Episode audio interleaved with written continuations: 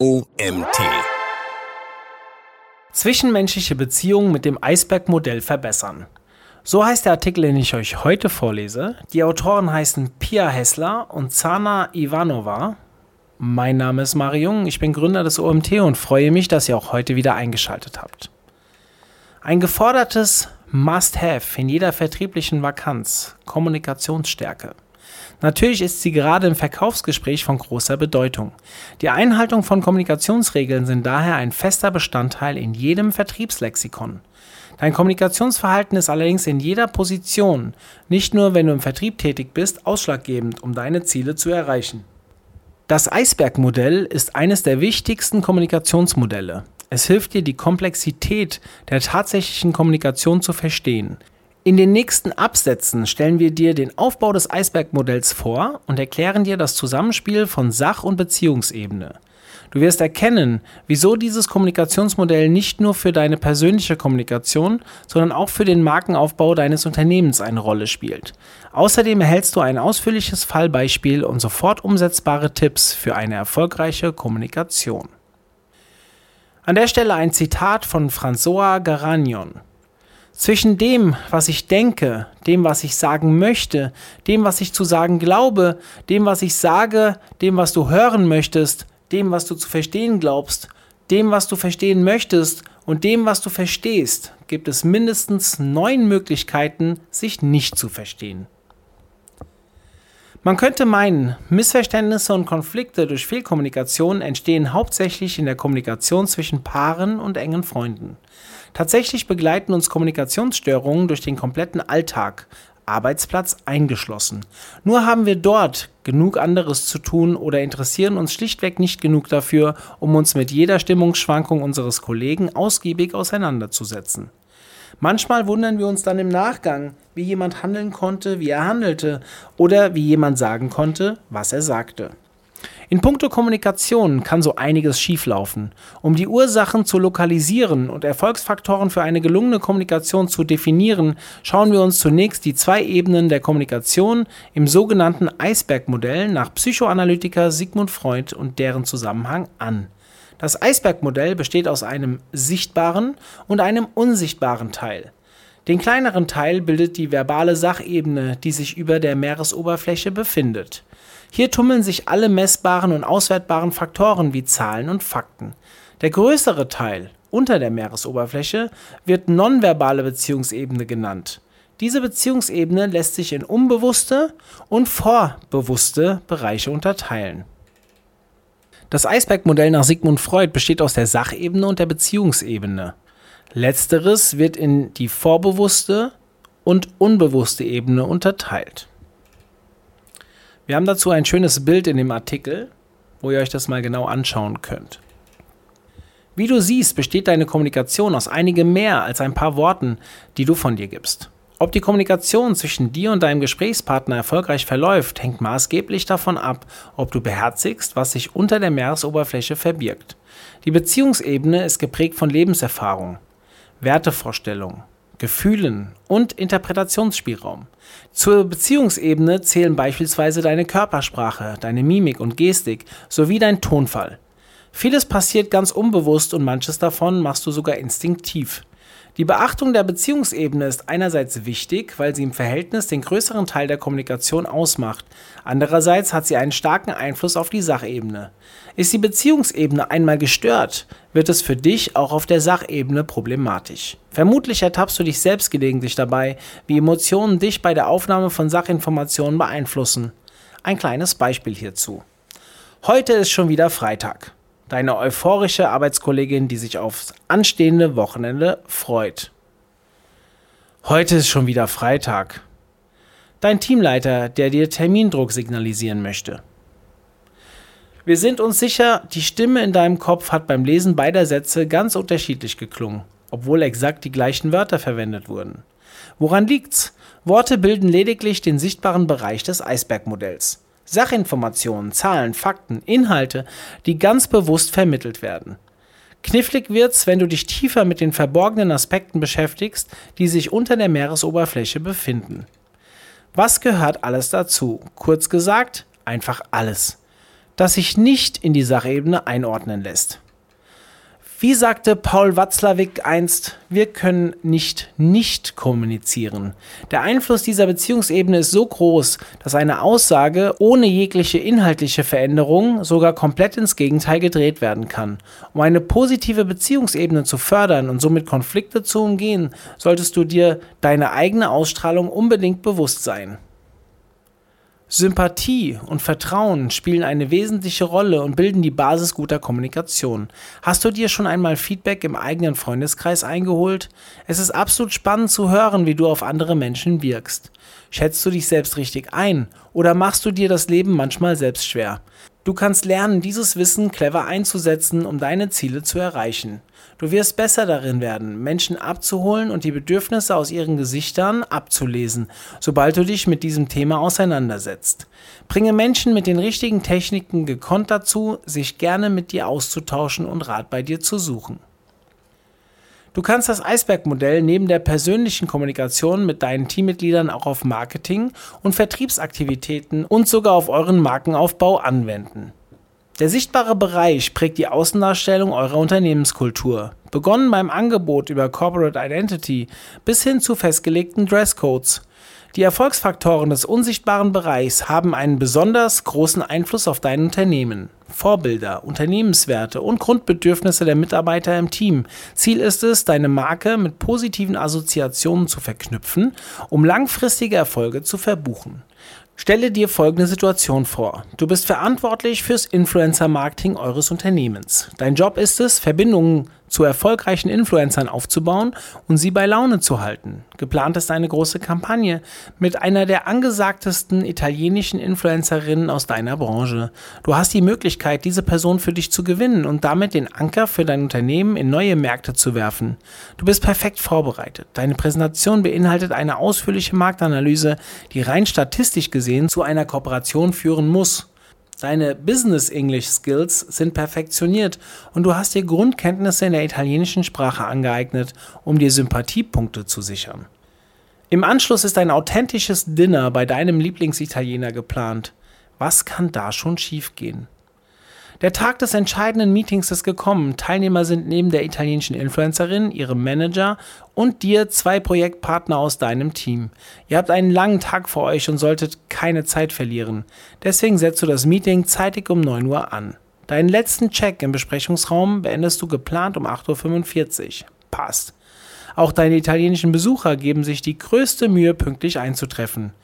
Die Matzel, Schlafsand, in ihren halb geöffneten Augen verraten dir allerdings das überschaubare Maß an Begeisterung über die gewählte Uhrzeit.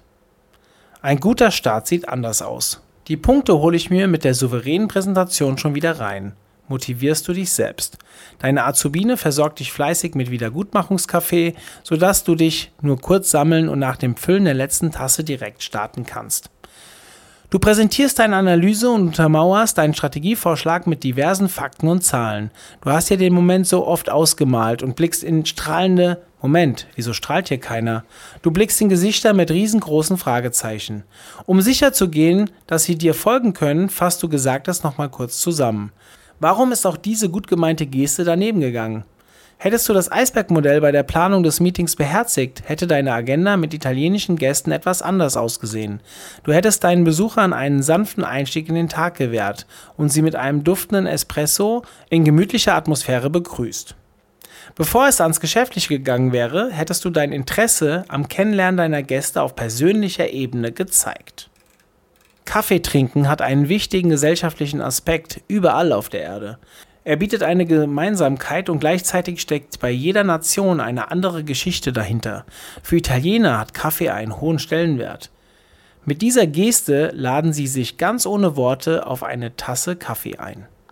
Es ist 10.30 Uhr. Das Eis ist noch nicht gebrochen, aber die nächste Kaffeepause tut euch gut. Langsam blühen sowohl die Influencerin als auch ihr Manager auf. Sie wirken lebendiger und interessierter. Jetzt kann es richtig losgehen. Während der Präsentation stimmen sich die beiden immer wieder auf Italienisch ab. Die sticht die stark ausgeprägte Gestik unterhalb des Tischs ins Auge. Daumen hoch kannst du dir noch erklären, aber die ständige Bewegung des nach vorn gestreckten Zeigefingers wie eine Pistole von rechts nach links, was genau soll das nur heißen? Vermutlich etwas Positives. Spätestens jetzt hast du sie. Leider müssen wir dich an der Stelle enttäuschen.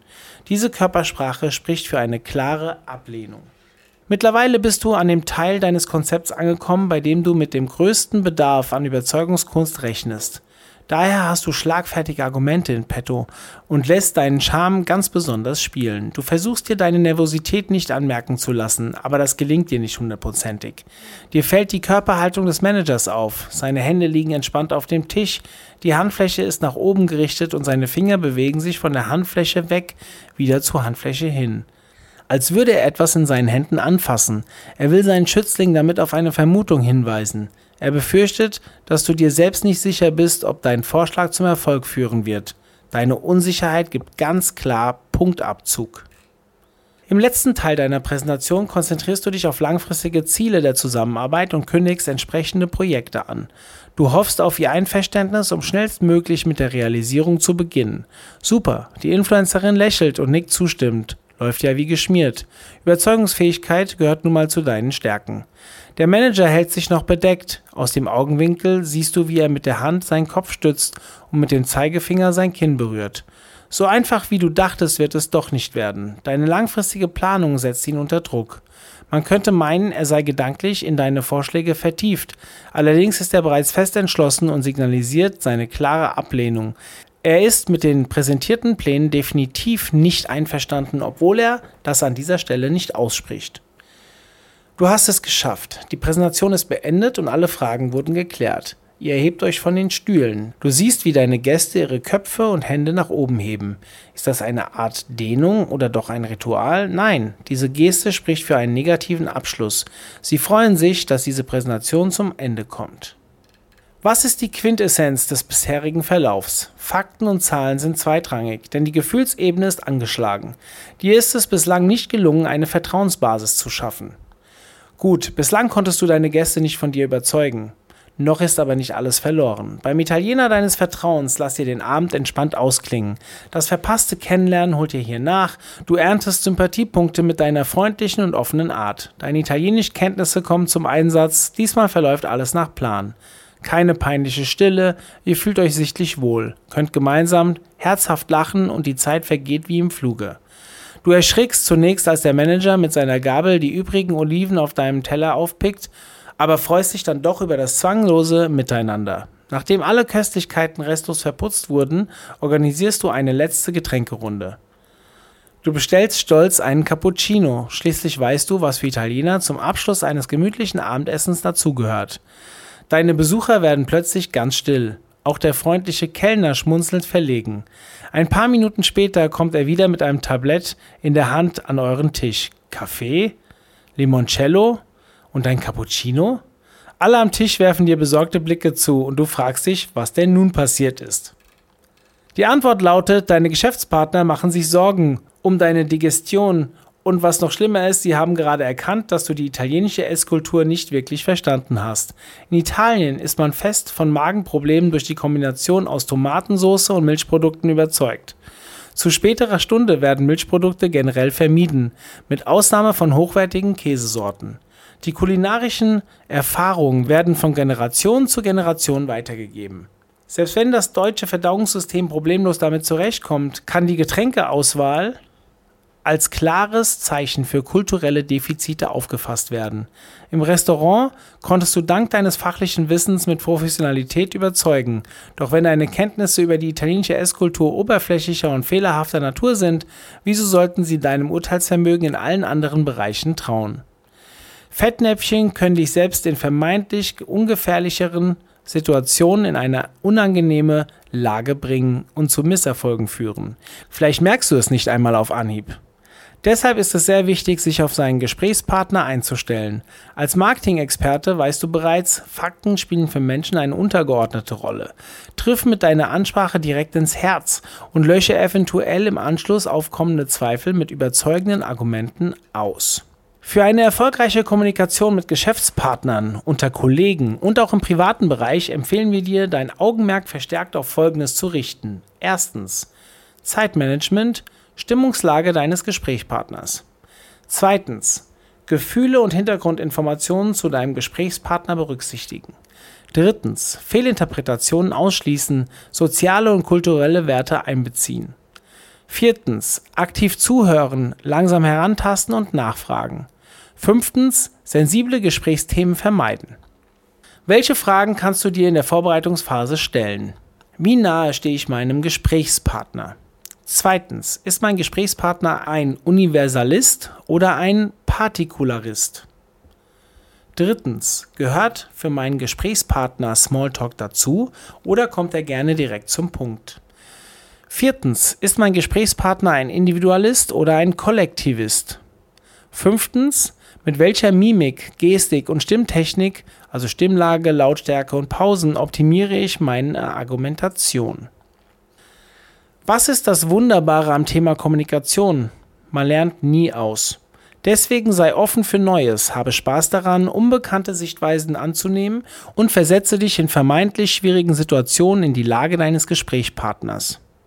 Wir hoffen, dieser Artikel hat dir gefallen und wir konnten dich zur Selbstreflexion anregen. Dieser Artikel wurde geschrieben von Pia Hessler und Zana Ivanova. Pia Hessler ist deutsche Staatsbürgerin. Sie absolvierte eine Ausbildung zur Industriekauffrau und war anschließend im technischen Vertriebsinnendienst tätig. Dank der langjährigen Zusammenarbeit mit internationalen Geschäftspartnern eignete sie sich ein hohes Maß an interkulturellen Kompetenzen und eine kundenorientierte Arbeitsweise an. Ergänzend absolvierte sie eine Fortbildung in den Sprachen Englisch und Spanisch mit dem Schwerpunkt Wirtschaft. Die chinesische Sprache und Kultur fasziniert sie ebenfalls, darum nutzte sie parallel dazu die Chance, ihre ersten Schritte in diese Richtung zu wagen. Aktuell ist sie im Vertrieb, Marketing und Recruiting in der IT-Branche beschäftigt. Sana Ivanova ist sowohl italienische als auch bulgarische Staatsbürgerin. Zu Beginn absolvierte sie ein Studium im Fachbereich Kriminologie und Jura. Daneben konzentrierte sie sich auf ihre sprachliche Ausbildung und verfügt mittlerweile über mehrere international anerkannte Zertifikate. Im Laufe ihrer beruflichen Karriere wohnte und arbeitete sie bereits in Bulgarien, Italien, Deutschland und Großbritannien. In verschiedenen beruflichen Situationen hatte sie die Gelegenheit, ihre Kompetenz in der Textgestaltung, dem Schreiben von Reportagen und fachspezifischen Artikeln als Autorin unter Beweis zu stellen.